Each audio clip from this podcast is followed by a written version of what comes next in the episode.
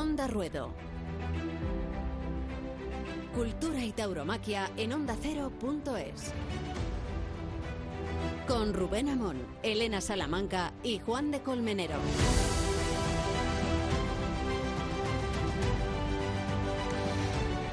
La Feria de San Isidro es la más larga del circuito y la más importante, pero este año no necesariamente la mejor. Comparemosla con Sevilla. Y se lo preguntaremos a Simón Casas, nuestro protagonista de la segunda entrega de Onda Ruedo. Casas, empresario de Madrid, padre del milagro francés y artífice del bombo. Ya saben, la iniciativa de sortear las ganaderías y los toreros de varios carteles a semejanza de una competición deportiva que ha ahuyentado a las figuras, lo decía el Guerra, en Madrid, que torre San Isidro.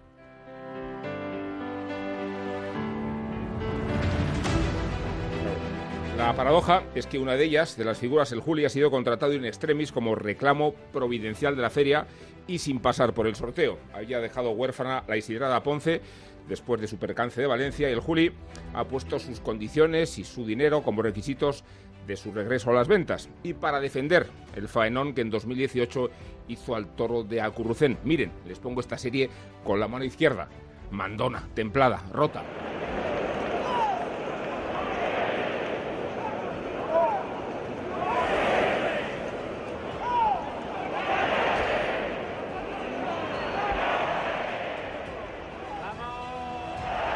Se que Casas ha tenido que capitular o no que nos despeje las dudas o que ha tenido que aceptar las contradicciones de su proyecto. Se me ocurren muchas preguntas, pero voy a adelantarle siete con una música que seguramente les va a resultar familiar.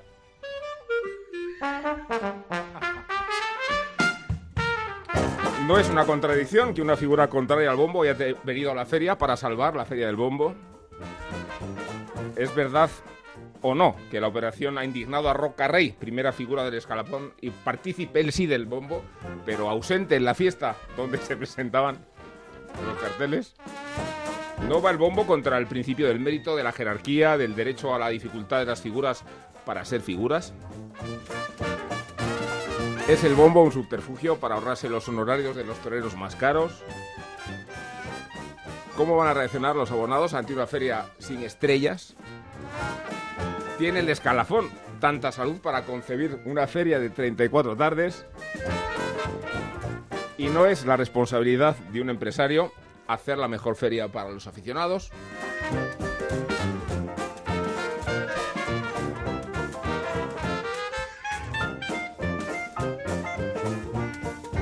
Bueno, saldremos de dudas en el tiempo que tenemos por delante. Se encierra Simón Casas con cinco periodistas, Chapo Paulaza, Vicente Ruiz, su director del Mundo, además de Elena Salamanca y de Juan de Colmenero. Simón, te damos muchas gracias por esta encerrona. Onda Ruedo. Cultura y tauromaquia en ondacero.es. Con Rubén Amón, Elena Salamanca y Juan de Colmenero.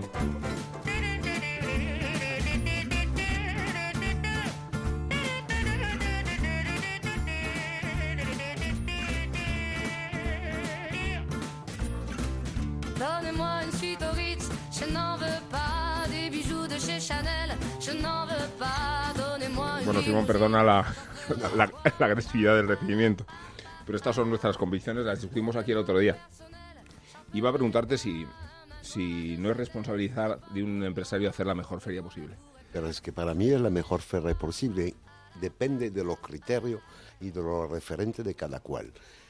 Tú, que eres un especialista de la política, debes de entender, al igual que todos vosotros en esta mesa, que tiene la circunstancia, tienen causas, ¿eh? y perdón por mi castellano, un poco, eh, digamos, eh, tambaleando algunas veces. La coyuntura actual de la producción de la tauromaquia en la sociedad actual está completamente desfasada. Los vicios patológicos interno crónicos del mundo del toro son ya inaguantables. No quiero hacer juzgar, juzgamiento de valores, pero sí quiero juzgar los hechos.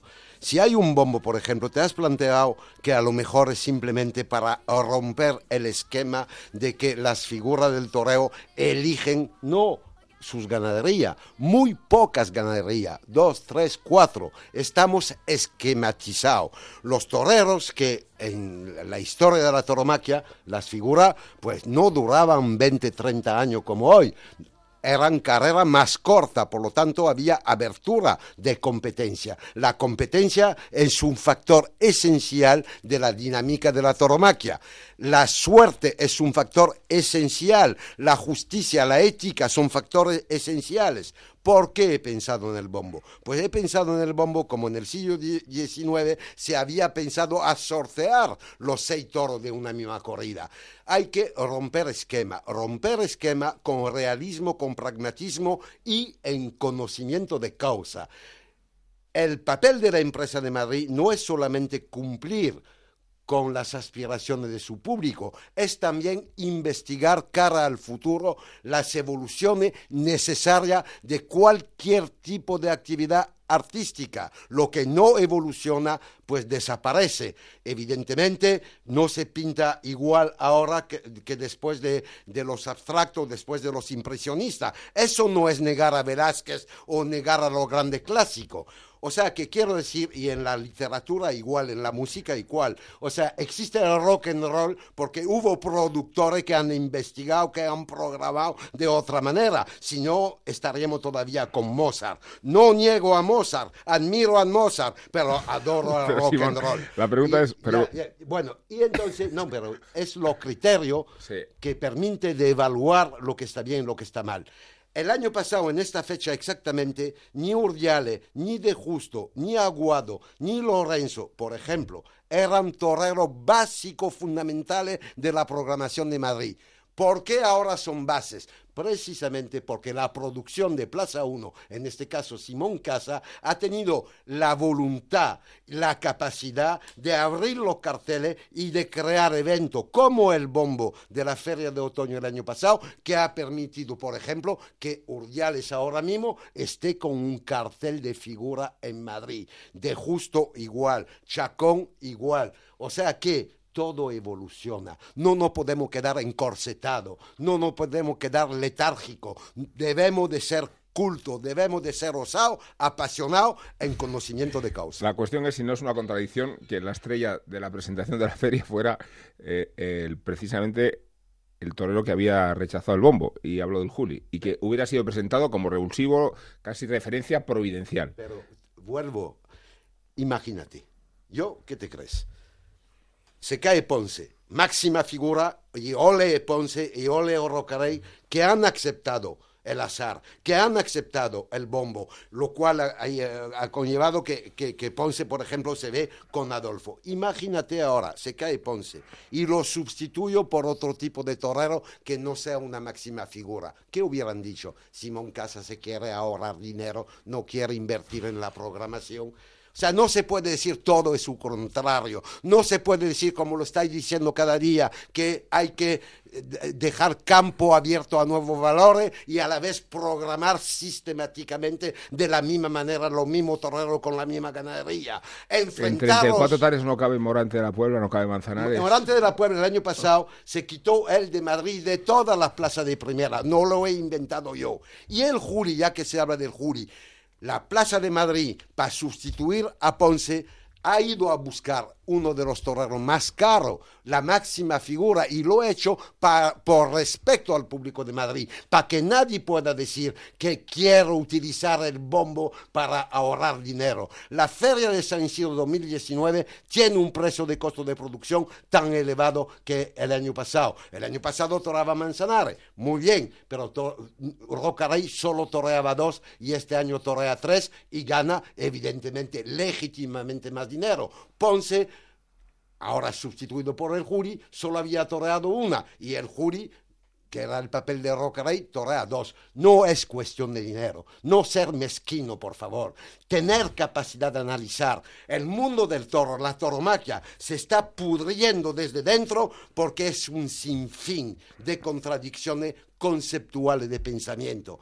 Te puedo retomar todas las siete preguntas que me planteaste las siete a la vez, que es la mejor manera de perderse para responder. Pero no, me voy a perder. vamos una a una. Rey, no, por ejemplo, no, pero ya estoy lanzado. Roca Rey, eh, Roca Rey, que dice que ha estado indignado y que no ha venido a la gala. ¿Sabe por qué Rocaray no vino a la gala? Simplemente porque esta misma tarde le pisó el pie una vaca en un tentadero y estaba en el hospital. Rocaray ha entrado en el bombo con orgullo, con grandeza y la ha tocado además Adolfo Martín y no está en contra del bombo o si no sería de asilo psiquiátrico. Has dicho que yo había tenido que dar una fortuna al Juli para que aceptara de sustituir a Ponce. Es falso, totalmente falso. Eso son las falsas noticias que algunos de vuestros compañeros se dedican a Simón, Yo he dicho si, si, el Juli ha reclamado sus honorarios o no. el Juli... Ah, vale, yo, no he hablado de una fortuna, digo los requisitos del Juli. son horarios que otra vez, su bolsa, pero no ha especulado. Ole mm. el Juli, que ha mm. tenido la grandeza, que es su derecho, no adopta no quiso adoptar y lo declaró públicamente la filosofía del bombo. Sin embargo, cuando la fiesta lo ha necesitado, no Plaza 1, Plaza 1 evidentemente, pero la fiesta de los toros y San Isidro, pues con grandeza, como auténtica figura del toreo, ha dicho sí y no ha discutido ni un ero. Yo sé que algunos supuestos portadores de opiniones se dedican a vehicular falsa noticia, de la cual parece ser soy la víctima, pero yo hablo claro, de manera transparente, con fervor, con pasión y con verdad. Ya está bien que estemos destruyendo la toromaquia desde dentro. Bastante frente tenemos abierto. El empresario que soy es un empresario apasionado que ha dedicado su vida a la toromaquia y fíjate, todas las ferias que monto son buenas. La última Valencia, una gran feria. La penúltima en septiembre en Nime, una gran feria. Las dos últimas temporadas de la Plaza de Madrid han batido todos los récords de trofeo, de corrida no remendada, de toro no cambiado en el ruedo. La comunicación que es básica en esta sociedad, que es la sociedad del verbo. Pues vaya diferencia eh, eh, entre la actualidad de la Plaza de Madrid y el silencio eh, atroz que existía antes pues gala, comunicación, bombo que da por hablar. En el mes de enero se ha hablado más de toro que en el mes de mayo. Estamos hablando del bombo y vamos a seguir haciéndolo con Juan de Colmenero, con Vicente Ruiz, con Chapo sí, Paulaza. Permítete despegarte media Verónica, ¿no? me has puesto banderías negras. Y con, y con el, y con el con con deportividad y lo sé, con Respeto porque yo os quiero. No, ¿Sabe no me os sentido... quiero a vosotros en particular? Porque soy culto e inteligente. sabéis hablar de toro y de muchas más cosas. Por desgracia en este mundo hay poca gente así y lo digo muy claramente. Tómate un poco un vaso de agua y, eso, compartimos la conversación con Vicente Ruiz, con Elena Salamanca, con Juan de Colmenero y con Chapo Paolaza. No, hablábamos precisamente de la responsabilidad a lo mejor que tiene el empresario de una plaza como Madrid en, el hecho de convencer, parte de sus responsabilidades es convencer a las grandes figuras como Morante de la Puebla para que estén en Madrid. Tú has, destacado y has señalado que el año pasado ya no vino, pero es que la responsabilidad del empresario, cuando, cuando Simón Casas llegó a Madrid... No la no quiso, ¿eh? pero es una responsabilidad del empresario convencer a un torero. Cuando, llega, cuando llegaste a Madrid se desató una fiebre de de optimismo, pensando que José Tomás iba a volver, por ejemplo, a ¿Pero qué culpa tengo yo si José Tomás no quiere retornar en Madrid? Es decir, pues eso es el, estamos volviendo ahora al hecho... es que hay que al, hecho concreto, No, al hecho concreto de, de, Morante. Es que no quiere venir. Bueno, ya, pero el empresario tiene que seducir también al torero para que venga a Madrid. Si, Convencer a la figura del torero el primer año hasta cambiar la, la el ruedo. El ruedo para que torre Morante de la Puebla, cosa que no había hecho ningún empresario. Pero en vez de hablar tanto de lo que no están, ¿Por qué no se habla de lo que están? ¿Por qué no se habla de la necesidad que surjan toreros nuevos? Y además, no hay que dar el resultado de los partidos antes de que se jueguen. Hablaremos de San Isidro, del resultado artístico, hmm. del fervor del público, de la cantidad de abonados, del resultado artístico de la corrida, del juego de los toros, si me lo permití, una vez que se haya eh, jugado el partido. ¿Por qué somos tan pesimistas, tan masoquistas en la toromaquia? Si fuera así en los demás sectores, no existiría ya ni el teatro, ni la música, ni el cine. Vamos sistemáticamente Pero el bombo es polémico y es polémico y por eso estamos hablando de polémica. Es que da la impresión de que no se puede tener un enfoque dialéctico del propio bombo cuando en la naturaleza del bombo está crear esta polémica. Totalmente. Y, pero y- y no otorgarle es- esta vitalidad, yo creo que a- es legítima. ¿eh? el bombo no niego, respondía a nuestro amigo aquí presente, a mi Vicente misión Ruiz. de empresario de Madrid. Mi misión de empresario de Madrid no es ni más ni menos que llevar la primera plaza del mundo mirando al futuro y no al pasado, de darle la posibilidad a la emergencia de nuevos valores, pero también de nueva regla del juego. Lo que no evoluciona desaparece. El bombo, que además yo no he dicho nunca que tenía que existir sistemáticamente en toda la feria, hice una primera versión en otoño con gran éxito. Eso ya ha pasado a la historia. Fue un bombo total, evidentemente en dos fines de semana. En San Isidro, yo había dicho que intentaría crear una parte de bombo proporcional al volumen importante de un mes de toro. Y dudé, no veía la solución. Al final, ¿qué he hecho? Es muy sencillo. He cogido 10 ganaderías, poniendo dentro de ella Adolfo Martín o Fuente Imbro, ganadería que siempre han matado la figura del toreo en Madrid. Y sí, sí, hablaba de José Tomás, la de Adolfo Martín la matado José Tomás y muchas figuras del toreo.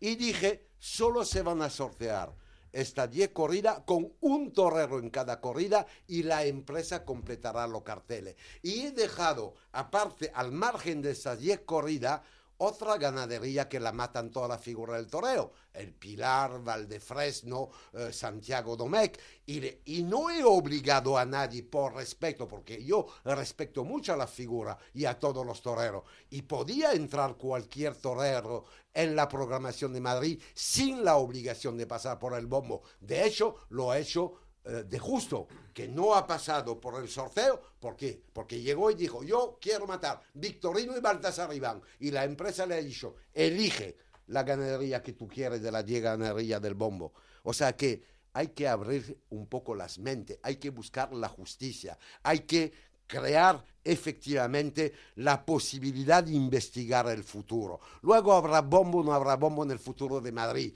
pero sí lo habrá, porque hay una cosa y con eso termino, que es la muerte anunciada de la tauromaquia, que estamos encorsetados en un sistema que ya no es justo, que ya no abre horizonte. El sistema es muy sencillo, le sirve a cada figura dos o tres ganaderías y no más, y repito, están en su derecho y han ganado la legitimidad adquirida en el ruedo de hacer lo que le parezca, pero nosotros, la afición y yo, la producción, tenemos el derecho y la misión de romper los esquemas. Que Pues- mismo has pues- citado a Emilio de Justo y es una de las trampas del bombo. Tú llegaste a decir que, que ningún torero mataría ninguna corrida de la lista del bombo sin torear. No es verdad, falsa noticia. Titular a cinco No, columnas no, en no, ABC. No, no, no, no, falsa noticia. No hay leído el reglamento que he escrito de mi puño y mano.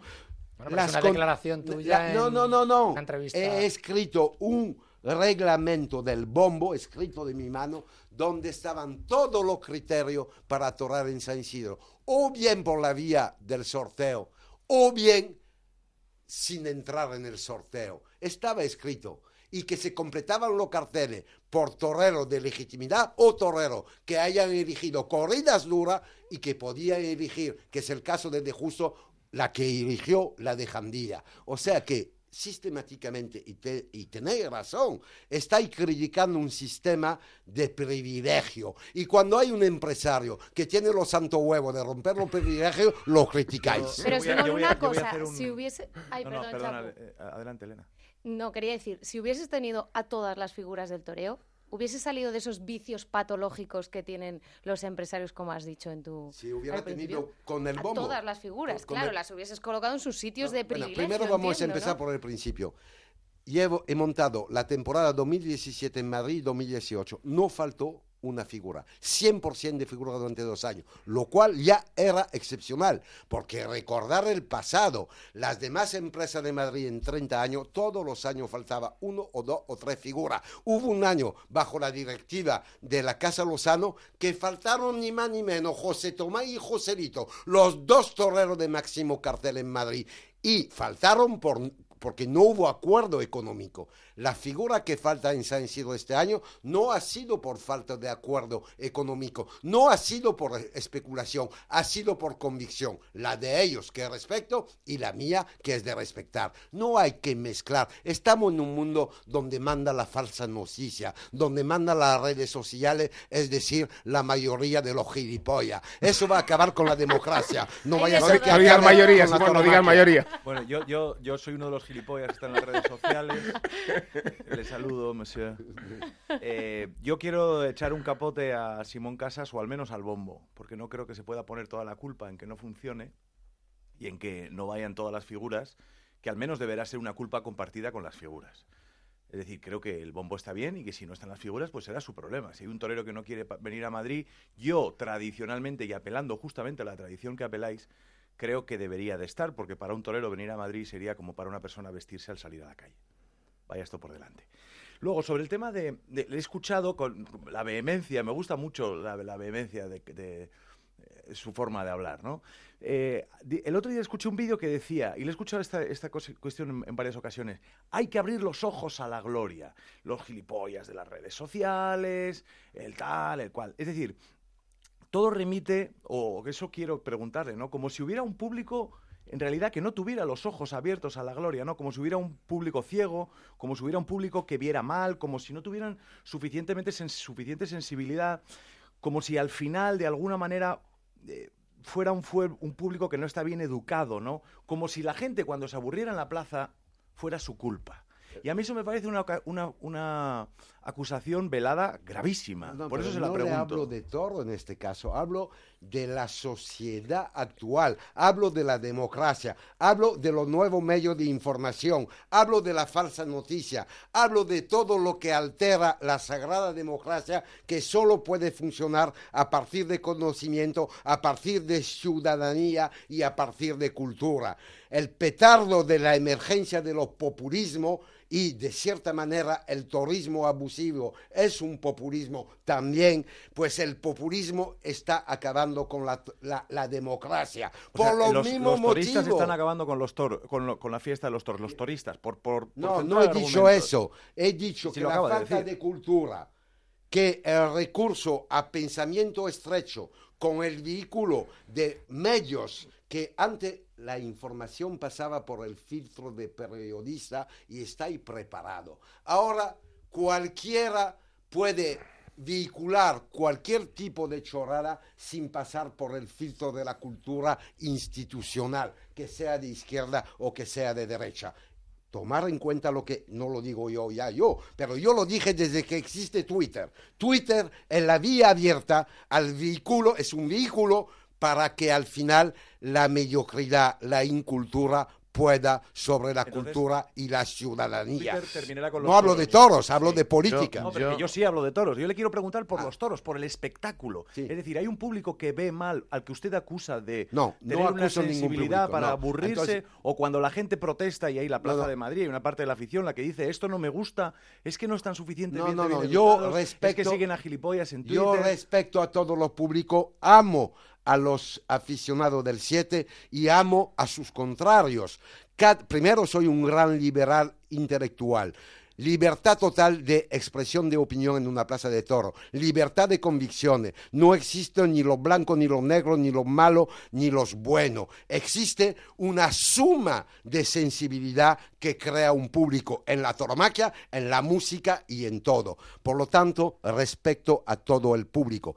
Estoy criticando no el público de toros, ni el público en general, ni al pueblo. Estoy lamentando que estamos vivi- viviendo en un mundo que está totalmente desbordado en nuevas reglas del juego que no son las más sensatas. Así está Europa, así está el mundo. Yo, señor Casas, eh, le animo, yo he sido el único, y no lo digo porque estuviste delante, lo he dicho cuando no estaba delante, yo soy el único que no solo defiendo el bombo, sino que le animo a, a que este Eh, que bombo se, también, ex- Juan se- de. se extienda. Tú también, Chapu, es verdad. Es- estáis en la misma fila, no en los Sino, sino que, que además se extienda. ¿Por qué? Porque hasta ahora Porque teníamos, en el mismo porque hasta ahora teníamos lo de siempre y porque esto no va en contra de las figuras del toreo y porque esto no va en contra de ninguna ganadería y porque esto va a favor de la afición y porque las pruebas así lo acreditan y porque en la última feria feria de otoño, que ha habido récord de asistencia en afición y que ha habido récord de expectación también eh, durante la feria de otoño, que fue por sorteo y fue por el bombo, lo acreditó. Y yo creo que va a ocurrir lo mismo en esta feria de San Isidro. Bueno, dicho eso, y, no hace falta que le anime eh, a usted más, porque ya tiene, como decía Chapu, la, vehemencia de serie.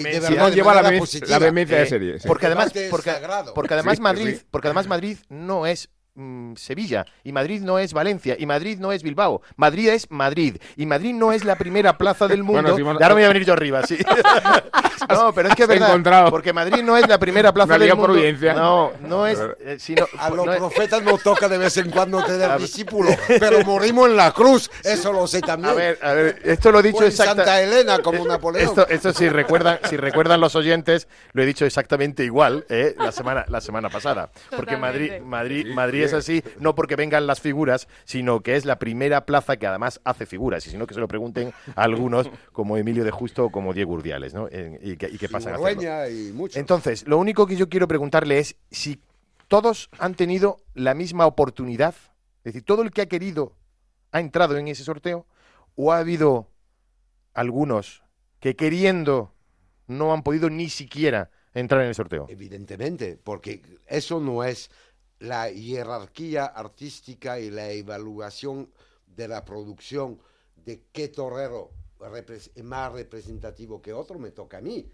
¿Y ese criterio, ese criterio de usted? Es objetivo, no, no, es objetivo. Eh, habéis visto la lista de todos los, evidentemente un Rocarey, un Ponce, un Urueña, un Urdiales, etcétera, no lo voy a mencionar a todos, pues son más importantes que otros que le hubieran gustado entrar en el bombo. Yo he elegido criterio, pero no de manera subjetiva. También Lorenzo, entrar en el bombo porque es de los dos toreros que se rieron con tres orejas el año pasado en la Plaza de Madrid, al igual que Urdiales. Pues ahí están dos. ¿Habéis contabilizado la puerta grande de los 10 toreros que han entrado en el bombo? 27 puertas grandes de Madrid. Esto es pura objetividad. Aparte de algo de sensibilidad que también, si me permitís, pretendo tener alguna capacidad. Siempre la has tenido, Simón, y esa no la hemos discutido, ni tu talento empresario. Grandes, la pregunta es, eh, eh, ¿cuáles son los riesgos de esta feria? Lo digo porque, en mi opinión, yo la encuentro hiperbólica e inasumible, ¿no? Digo como aficionado. Me refiero al 34 tardes. Eh, ¿Qué esperas de la reacción de los abonados eh, respecto a una feria que yo creo que, tiene pocos enganches populares. te equivocas. vale, me equivoco, vale. ni un solo cartel rematado, de verdad. un segundo. Os voy a explicar porque es mi trabajo de producción. Cuando estaban todas las figuras, que repito, ha pasado con los dos últimos años míos, no pasaba antes. Eh, pues a lo mejor tenía cinco o seis carteles muy rematados. ¿eh? Pero tenía una cantidad de carteles vacíos enorme. Ahora te voy a hablar de carteles un poquito. Una de Fuente Imbro con Finito, Urdiales, ¿eh? y no me acuerdo del tercero. Es un cartel apasionante para mi gusto. Miguel Ángel Pereira. Miguel, Ángel Pereira. Un cartel voy a otro bando de Baltasar Iván con De Justo. Yo como aficionado lo voy a comprar, lo quiero ver. Y voy a resumir porque sería de repasar carteles por carteles. Y Curro Díaz, Emilio De Justo con Baltasar Iván. Ya. Y la de Cuadri con Chacón, yo la voy a ver. O sea que hay menos carteles rematados, ¿de acuerdo?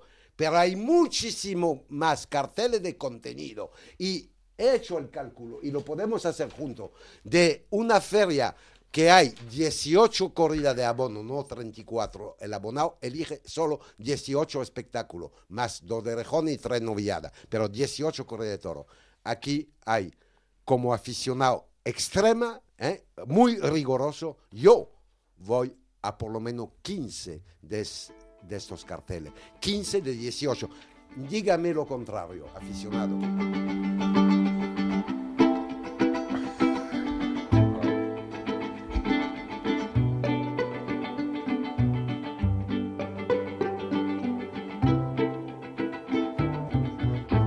vamos a relajarnos un poco, vamos a dejar a Simón que tome aire y, vamos a e, evocar nuestro anecdotario, Juan de. Solo ha ocurrido una vez, ¿no? Sí. Y es un hecho inédito, un hecho inédito, Rubén, que contamos aquí en Onda Cero y que nos llega además a través de la información directa de un oyente. de Gonzalo Conde, uno de los descendientes de los Aleas, la legendaria ganadería de los Aleas, el hierro más antiguo de España. Pues bien, ha sido la única vez en la historia que el respetable ha concedido una oreja no al torero, sino al toro. El toro de los Aleas recibió su propio apéndice. El hecho se celebró en la antigua Plaza de Toros de Madrid el 24 de mayo de 1925, el tercero de la tarde, de nombre malagueño y lidiado por Juan Anjó. Dio dos vueltas al ruedo y el toro, que no el torero, recibió su propia oreja y su correspondiente ovación de la afición madrileña.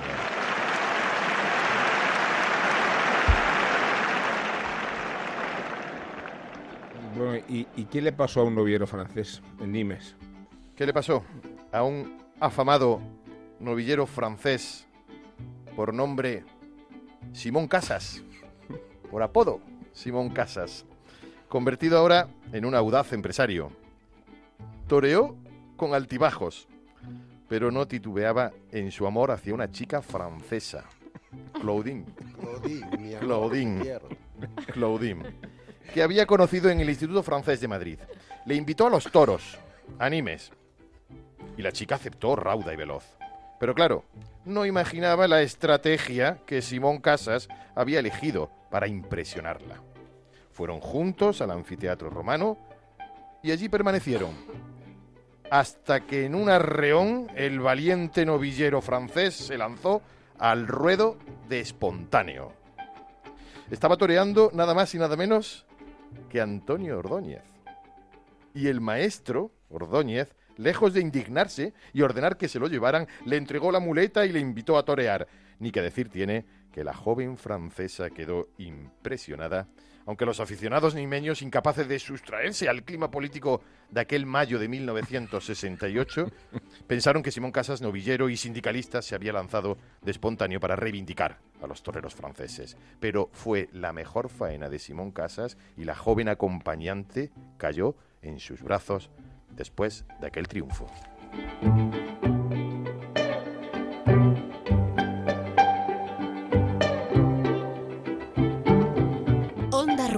Cultura y tauromaquia en onda ondacero.es. El toro, el campo, la lidia. Onda Ruedo, cada semana en ondacero.es. Con Rubén Amón, Elena Salamanca y Juan de Colmenero.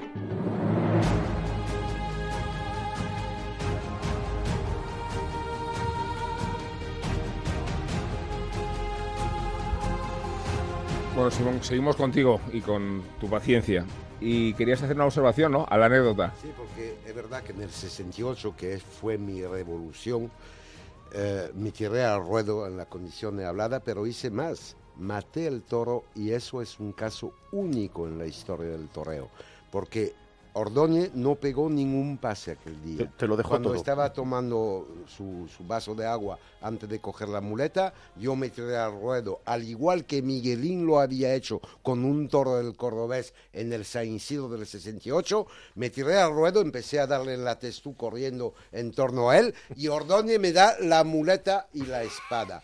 Hice la faena completa y no lo pensaba matar. Con la suerte suprema incluida.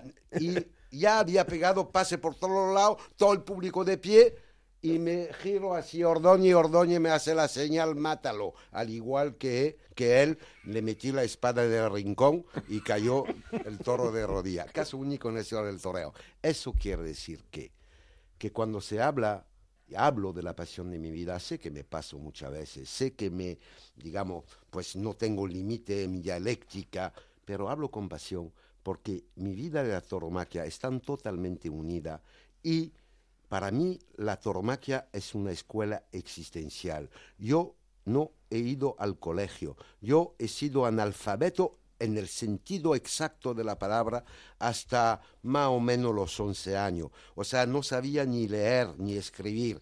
Mis compañeros de, de, clase, cuando había una lectura, el curso de lectura, yo aprendía de corazón de memoria el texto y los, profesores, no sé cómo se dice en castellano, se creían que yo sabía leer.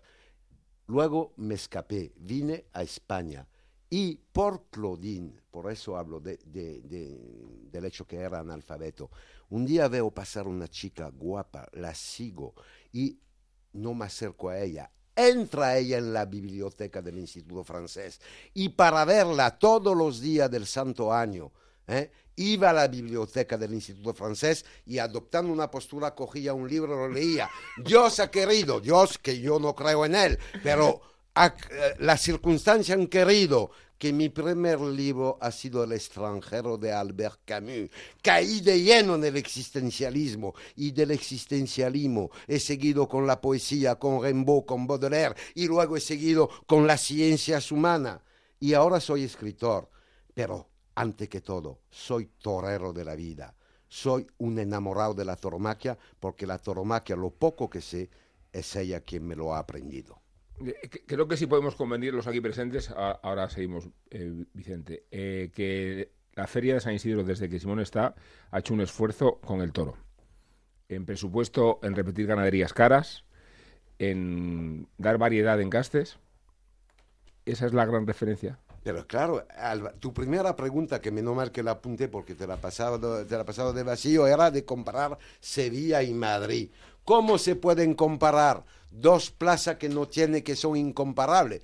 Y a mí me gustan las dos. Simplemente, el toro de Madrid no tiene nada que ver con el toro de Sevilla. Entonces, no hay que comparar, hay que jugar la complementariedad. Cada plaza de toro tiene su historia, su identidad y su público y su cultura propia. Pamplona, Sevilla, Madrid, Nimes, Valencia. No hay que comparar y criticar, hay que jugar la globalidad, como se hace con todo, no sé, con todos los museos. Hay museos de arte moderno, ahí en un Madrid es una ciudad sagrada para mí, porque en pocos metros cuadrados está Reina Sofía, el Prado y el Thyssen. ¿Son los mismos museos? No. Yo voy a los tres, pero no el mismo día. No soy un turista inglés. Voy a ver de vez en cuando un cuadro de cada cual de esos museos. Pues Madrid y Sevilla es igual. Si la tauromaquia es arte y cultura, hay que verla con ojos de arte y de cultura, sabiendo evaluar la identidad de cada plaza, la sensibilidad de cada pública, la realidad de las emociones. Entonces, todo empieza por el toro. Y el toro marca la diferencia. No se torea igual en Sevilla que en Madrid, porque el toro no es el mismo, ni mucho menos. Y por eso Madrid es la primera plaza del mundo, la más importante, porque es la más radical en la verdad. En Madrid se puede triunfar con 20 pases. El público de Madrid muy exigente. Algunas veces considero que puede ser hasta abusivamente exigente, pero para mí es gloria pura, porque ha transformado la Plaza de Madrid, gracias al 7, gracias al 9, gracias al 10, el 5, el 6, toda la plaza. La liturgia de Madrid es la liturgia de la verdad, la liturgia de la entrega y compatible perfectamente con el concepto del bombo, que también le da a la suerte, dentro de esta liturgia, su justo sitio a la suerte. Ole Madrid y ole Sevilla. Pero Pero, sí, donde está la verdad es en Madrid. La verdad estará, pero, pero como, como convendremos en que los que mueven público las plazas son los toreros y no las ganaderías. Tú me has lanzado antes los carteles de Madrid y yo sinceramente vivo enfrente de la plaza, enfrente de la plaza y seguramente que me apetezca ir a bastantes corridas. Muchas. Pero si vivo en Albacete, en Zaragoza, me costaría en- encontrar un cartel de verdad que me atraiga para ir. Sin embargo, vivo en Madrid y me atraen cuatro o cinco tardes para cogerme el ave a Sevilla a ver Bueno, corridas pues, de toros. Vaya a Sevilla. Es un hecho. Pero Y, y de usted, La Simón, Albacete viene a ver a Pinar, que ayer le cortó dos orejas a un victorino. Pedazo de torero, Yo conozco Rubén. la historia de cada cual de los toreros que estaban aquí anunciados. que no esa es la cuestión, Simón. Tú mismo decías que tu misión como productor era producir grandes espectáculos que llamen la atención más allá del aficionado. ¿Qué cartel de esta feria llama la atención más allá de del aficionado? Pero no existe. No hablamos de la afición. Bueno, pero no existe también el arte y ensayo en los artes. Sí. ¿Eh? No, es que. Esta- Esta no me convence La como respuesta, respuesta, ¿cuál, Simón. es, ¿eh? cuál es Bueno, pero te voy a decir la corrida Yo, más allá del aficionado, que de verdad es un no, gran reclamo Ya, para pero el público? mira, luego el reclamo, como acaba de decir, lo hace la comunicación también. Y el bombo me va a aportar más gente a la Plaza de Madrid este año que algunas superfiguras del toreo. El bombo, y te voy a decir, porque yo tengo un poco la mente abierta, la Plaza de Madrid, en plena, San Isidro en plena campaña electoral, tengo otra figura del toreo, que es, hablando ya de manera de marketing fríamente y cínicamente, en plena campaña electoral San Isidro va a ser un espectáculo permanente. El bombo ya ha sido y sigue siendo en esta mesa un espectáculo Sí, permanente, pero con valor objetivo en la plaza, porque perdóname, no voy a leer todos los carteles, pero repito, hay de 18 corridas del abono, por lo menos 15 corridas que yo no me pierdo como aficionado. Y los aficionados van a ir. Si me permitís, lo vamos a hablar después. aficionados Pero no son tantos, aficionados para una plaza como Madrid son eso pocos. lo veremos después. De momento he conseguido, antes de criticar, y admito la crítica, hay que elogiar. La- el abono de la Plaza de Madrid estaba en total decadencia desde hace varios años. Desde que hemos llegado con Rafael Garrido con Plaza 1, hemos inversado totalmente la tendencia y hemos recuperado abonado. Dejarnos trabajar. ¿Y no creerá por que este favor. año bajará ese número de Yo abonados? no creo. ¿No? Ahora, no soy profeta, no quiero, sí, soy profeta, pero no quiero leer en la bola de cristal. Pero por profecía razonada, artísticamente elaborada y objetivamente estudiada desde un punto de vista taurino, yo creo que no pasa nada, que va a haber tanto o más abono que otros años, porque, oye, que no quiero hablar mal de nadie respecto a toda la figura del toreo, pero lo que puede con la toromaquia es igual que la mejor película del mundo. Si la ves diez veces seguida, por muy buena que sea, te acaba por Totalmente aburrir. ahí aquí también. hay sorpresa, aquí hay pasión, aquí va a haber entrega. Y luego hay una cosa que yo tomo muy en cuenta como productor, es la cronología. Soy el único empresario que sospesa la cronología, qué va a pasar un día al día siguiente, y eso que no es una ciencia exacta, pero se puede reducir y mucho el impacto del azar. Yo sé que esta feria es apasionante y lo va a ser, y lo voy a demostrar. Hablando de cronología, vamos al colegio. ¿eh? Simón, vamos al colegio. Tenemos aquí una sección que se llama Tauro Historia, que te va a gustar muchísimo. Ce n'est pas votre argent qui fera Y para entrar a la clase siempre abrimos una puerta que es la del Ministerio del Tiempo. Escucha.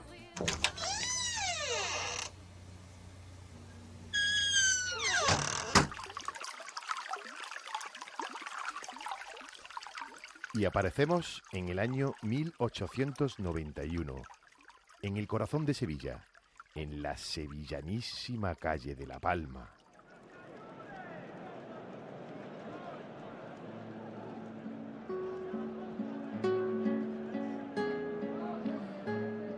Nació Ignacio Sánchez Mejías, quizá una de las figuras más completas que conjugaron la sinonimia cultura y tauromaquia, hijo de un médico acomodado y adusto, que se empeñó en que su hijo solo siguiera sus pasos. Pero Ignacio nunca llegó a terminar la carrera de medicina y se enfrentó con su familia. Desde el colegio de los Escolapios se escapaba a la Alameda, al Arenal, junto a la Torre del Oro, para practicar el toreo, para jugar a los toros con otros críos. Entre ellos, alguien que luego le marcará para siempre, su amigo José Gómez, aunque ambos desconocían que años después se convertiría José Gómez en uno de los toreros más grandes de todos los tiempos bajo el sobrenombre de Joselito. Ignacio decidió a los 17 años salir de casa y escaparse en un barco, como polizón y con otro amigo, con destino a América, con destino a Nueva York. Allí primero le detuvo la policía, confundiéndole con un anarquista dinamitero. Luego no encontró trabajo, luego pasó hambre y finalmente consiguió llegar a México y colocarse como subalterno, donde consigue un empleo fijo como peón.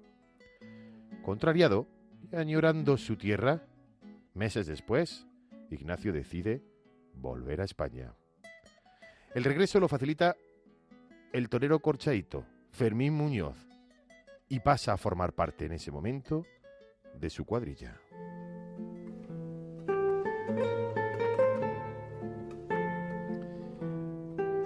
Así, en el año en el que los anarquistas fundan en España la CNT y España vive una continua agitación social,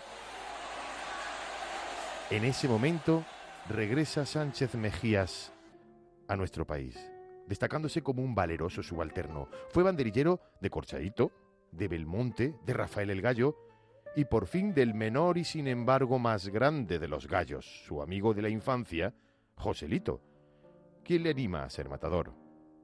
Y así lo hizo, primero novillero, luego se casó con la hermana del propio Joselito, doña Lola Gómez Ortega, y por fin llegó el día de su alternativa.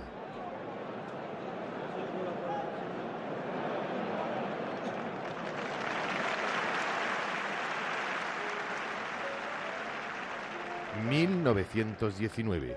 ...y en la antigua Plaza de Toros de Barcelona... ...toma la alternativa de la que se cumplen... ...ahora 100 años... ...de manos de su cuñado de Joselito... ...y con Belmonte como testigo.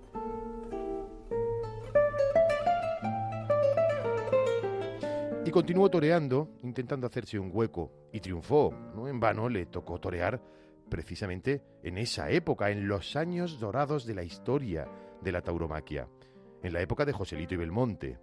Pero el éxito de Ignacio se basaba en ser polifacético, con alardes temerarios, recibir sentado en el estribo banderillas por los adentros y toreo de rodillas. En 1920 llegó a contratar un centenar de corridas y solo dos cornadas que recibió ese año le impidieron alcanzarlas. Pero antes le esperaba Talavera.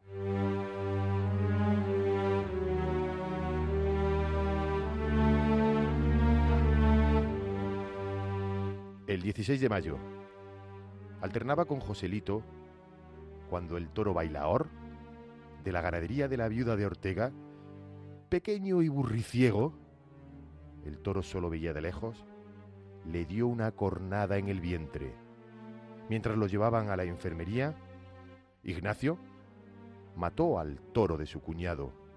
Al terminar la lidia, cuando entró al ver el herido, el herido era ya cadáver. Ignacio lo veló esa noche y lloró siempre inmortalizando la fotografía donde, abrumado por el dolor y sosteniendo con una mano la cara de Joselito, mientras con la otra acariciaba su cabeza yacente. Es quizá una de las fotografías más emotivas de la historia de la tauromaquia. Aquello le marcó para siempre y le acompañó toda su vida. Pero Ignacio siguió toreando unos años, pero en ese momento comenzaba la otra gran vida de Ignacio Sánchez Mejías. Porque si algo tiene de especial y que le ha hecho único es su faceta artística, literaria, cultural, teatral, musical. Valga la redundancia de todo con la tauromaquia. Pero en 1927 Ignacio se cansó y se marchó de los ruedos. Y lo primero que hizo fue reunir en su finca a los jóvenes poetas de la generación del 27. Allí nació la famosa generación del 27 y Sánchez Mejías formó parte, creó y convocó la primera reunión de la generación del 27.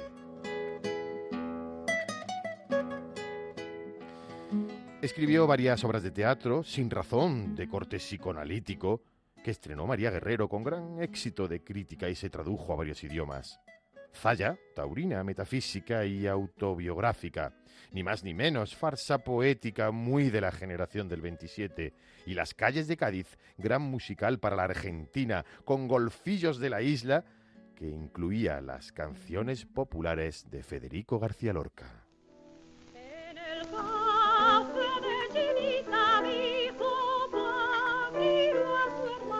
También dio una conferencia sobre tauromaquia en la Universidad de Columbia en Nueva York. Fue actor de cine, fue jugador de polo, automovilista, novelista, poeta, amigo del general Sanjurjo, promotor fallido de un aeropuerto en Sevilla y hasta presidente del Real Betis Balompié.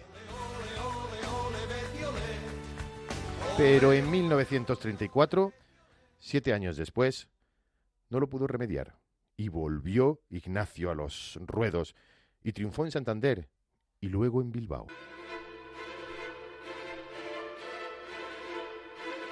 Pero la historia no continuó porque a Ignacio le esperaba ya su destino.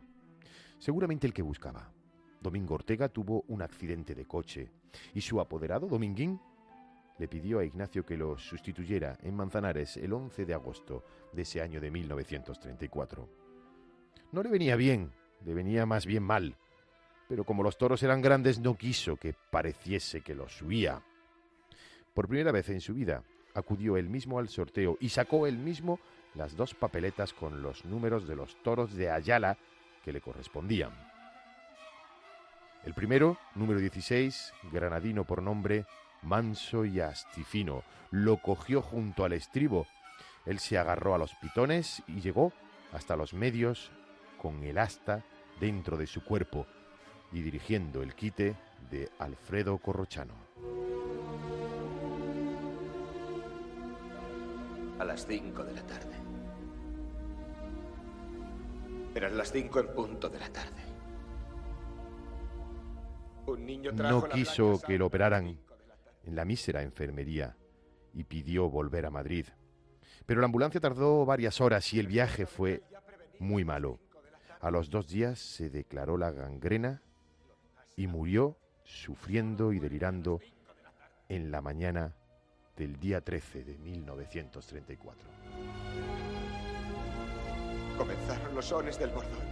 Esa misma tarde empezó Federico García Lorca, su amigo, su compañero del 27, a escribir el llanto, porque tardará mucho tiempo en nacer, si es que nace, un andaluz tan claro, tan rico de aventura.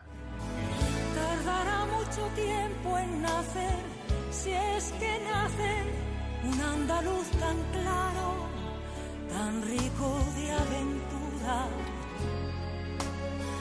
Yo canto su elegancia con palabras. Decía Simón que los toros han perdido la atracción del mundo de los intelectuales y que Sánchez Mejías representaba toda esa categoría con esa condición de hombre cosmopolita, polifacético, con esa figura transversal que sabía captar, incluso estimular toda la actividad creativa de esos años. Sí, pero no es que haya cambiado la tauromaquia en su esencia. La tauromaquia por su esencia, por lo que significa, por lo que transmite, puede seguir apasionando cualquier creador o intelectual de nuestro mundo del siglo XXI y de 2019. Lo que falta lo habéis oído ahora en la historia que acabamos de oír con mucha emoción. Él convocaba a los poetas del 27. El mundo del toro iba a buscar a Hemingway, a Picasso. No, es, no son los intelectuales que iban hacia ellos. Ellos enseñaban a los intelectuales, a los artistas, a la clase política un perfil atractivo. El mundo del toro, la tauromaquia no ha cambiado. Ahí está la tragedia, ahí está la patética, ahí está el sentido fundamental de todos los valores universales. Pero, ¿quién lo transmite? Los toreros, los subalternos, los empresarios de hoy se han esquematizado. Son personajes normales, por muy héroe que sean. Solo hay uno que marca la diferencia. Precisamente es el que fascina. Se llama José Tomás. No se deja ver, no entra en polémicas estériles. Fascina por lo que es, por lo que hace, no por lo que dice. Y entonces siguen los intelectuales detrás a este torero. O sea que la tauromaquia tiene, sigue teniendo todos los motivos de fascinar en el mundo entero. Y los artistas, los intelectuales, lo político, enamorados de la tauromaquia, luego la transmite. Esta cadena se ha roto porque los toreros y los empresarios de toro, de lo cual fo- formo parte, no, nos hemos vuelto muy mediocres. No en la plaza. En la plaza son héroes maravillosos, pero fuera de la plaza son ciudadanos correctos. Bueno, esta La- semana hemos oído, perdona Simón, La corrección. la Ahí te no- damos toda la razón. la noticia de la... Pero por eso soy diferente, precisamente. Entonces, no agobiarme, no atacarme, no asfixiarme. No, no, no. sigo Dejarlo que Creo, fluya. creo Simón. Simón, que que, fluya. que no... mm, mm, Te hemos dejado todo el tiempo para... No, pero yo lo digo con cariño. para exponerte Si me da gusto hablar con el vosotros. mismo cariño que te tenemos. Pero iba, iba a plantearos, eh, esta semana hemos sabido que Miguel Avellán eh, ha entrado en las listas del Partido Popular. Los toros han, han formado parte y están formando parte de la campaña política. Hemos asistido como Vox, los reclama como rasgo identitario y que hasta Morante de la Puebla ha hecho campaña. ¿Cómo estáis viendo esta implicación de, de los toreros, de los toros y de las connotaciones que la tauromaquia tiene en la campaña política? Vicente También hemos... Y perdón. Elena. Sí. Y Juan No, digo, a, a mí no me gusta que se politicen los toros. Como no me gusta la politización de- del cine, del deporte, de ninguna otra actividad eh, artística. Eh, pero ojo, yo tengo claro que al final eh, aquí los que el problema real para la fiesta son los enemigos de los toros. Es un problema mucho más grave el, el- enemigo, el, tío, el, político que quiere acabar con, con los toros o, o lanzar un referéndum para, para prohibirlos, que, que el que va a los toros y, y reivindica, reivindica esta fiesta. Pero mm, sigue sin gustarme la politización y sobre todo no me gusta ver a políticos, o sea, a toreros únicamente por ser toreros en las listas de un partido como el Partido Popular, que ha anunciado esta semana lo de, eh, lo de Miguel Avellán. Yo quiero que me representen eh, políticos preparados para, para gobernar, claro, y que escuchen a los toreros, pero no que los toreros sean mis representantes en, en el Parlamento. Eso es el politiqueo y estoy contigo. Ahora, que la política tiene que ver con todo en la vida de un colectivo. O sea que no es cuestión de politizar a la tauromaquia, Es inevitable. es inevitable. Todo, el cine, la cultura, la, la pintura, todo depende de la gestión política. Por lo tanto, es deseable que la clase política de izquierda o de derecha, las dos a la vez, se implique para tomar conciencia de lo que es realmente la tauromaquia como patrimonio cultural y como patrimonio nacional, en este caso como cultura, y la cultura se tiene que gestionar por político, porque estamos en democracia.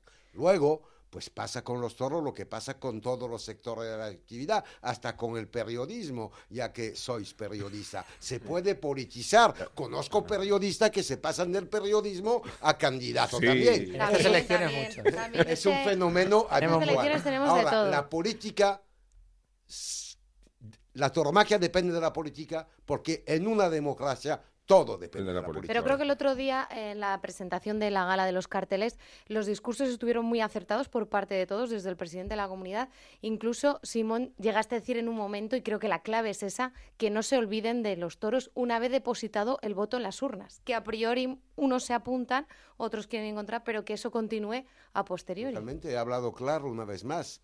Efectivamente, en una campaña hay una recuperación política, pero nos toca también a nosotros, el mundo del toro, de reivindicar el compromiso de los partidos políticos y de los gobernantes que sean de izquierda o de derecha con la tauromaquia, por ser cultura, por ser patrimonio, por ser identidad. Y necesitamos de la prensa también, de, hablo de la prensa Este, taurina. este además, este además es que es un tema que, bien merece un programa, ¿eh? como, ya dijimos. Pero en cualquier caso, en cualquier caso, los toros efectivamente son transversales. Los toros no son ni de derechas ni de izquierdas. Pero mm, no se puede. Yo no voy a criticar ni al Partido Popular ni a Vox por defender la tauromaquia. Sí, quizá lo puedo criticar por patrimonializar la tauromaquia. Pero mm, dicho esto, me encantaría que otros partidos, como el Partido Socialista o Podemos, también intentaran patrimonializar la tauromaquia y que ocurriera todo lo contrario y no ponerse de perfil, incluso atacarla, incluso desprestigiarla. Es decir, que, eh, que la pelea fuera precisamente por lo contrario, por la defensa no de la tauromaquia, sino, como hemos escuchado, de la cultura. Ya, porque, oye, no lo he inventado yo ni vosotros. Hay partido político claramente prohibicionista con la, la fiesta. Claro. La izquierda radical. Yo vengo de la izquierda radical. Yo con 20 años era maoísta, pero era torero.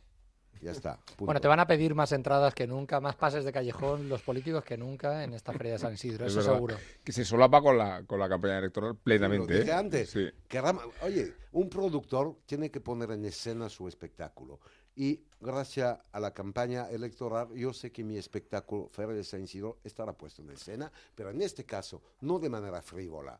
Van a tener la obligación los políticos de hablar de toro. Y el pueblo del toro observará lo que pasa en el escenario de la venta, donde los toreros se van a jugar la vida. Simón, te queremos y lo sabes. Y sabes que el bombo también es un mecanismo de dar vueltas, se trata de agitar, por eso el debate ha sido tan agitado y tan interesante. Aquí la justicia termina aplicando la Elena Salamanca, así que escucha.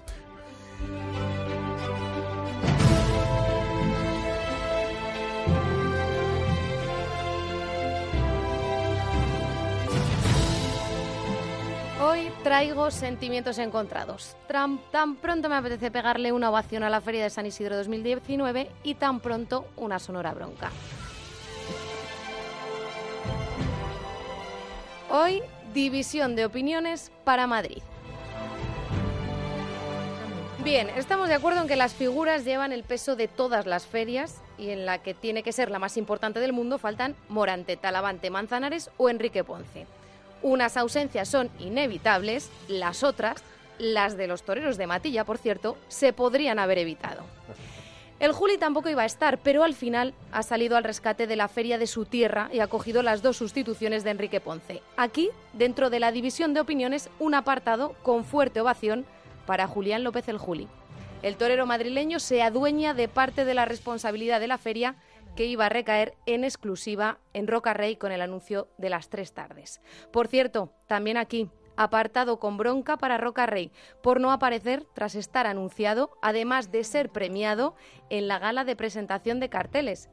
Parece que se hizo daño tentando esa misma mañana, o tal vez lo que le hizo daño fue la contratación del Juli.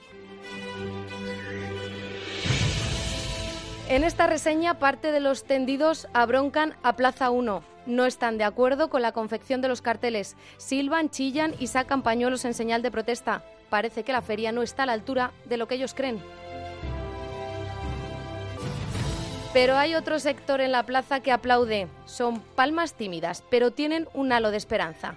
Creen que esta situación puede llevarnos a descubrir toreros nuevos, a que los jóvenes que tanto apuntan den un golpe en la mesa y pidan sitio. La circunstancia haya hace que haya toreros como Pablo Aguado, Juan Ortega, Tomás Campos, David Galván, David de Miranda, que estén anunciados este San Isidro. Muchos jóvenes y con un excelente concepto del toreo. Así que, aunque algo cabreados, somos muchos los que también aplaudimos esta feria. Y además, como bien sabemos los aficionados a los toros, lo que prometa el papel puede que no tenga nada que ver con lo que después suceda en la plaza. Para bien o para mal. A pesar de todo, hoy, división de opiniones para la Feria de San Isidro 2019.